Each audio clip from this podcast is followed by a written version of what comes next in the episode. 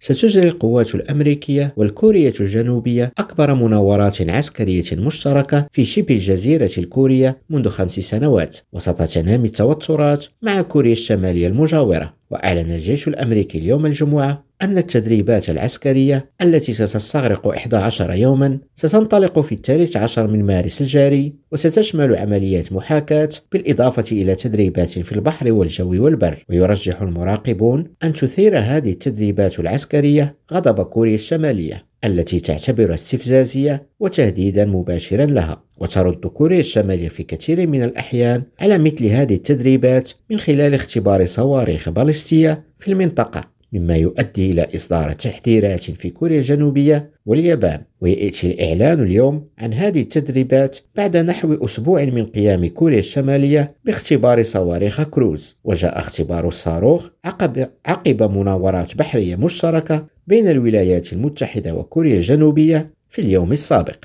جهاد بن شقرون ريم راديو واشنطن.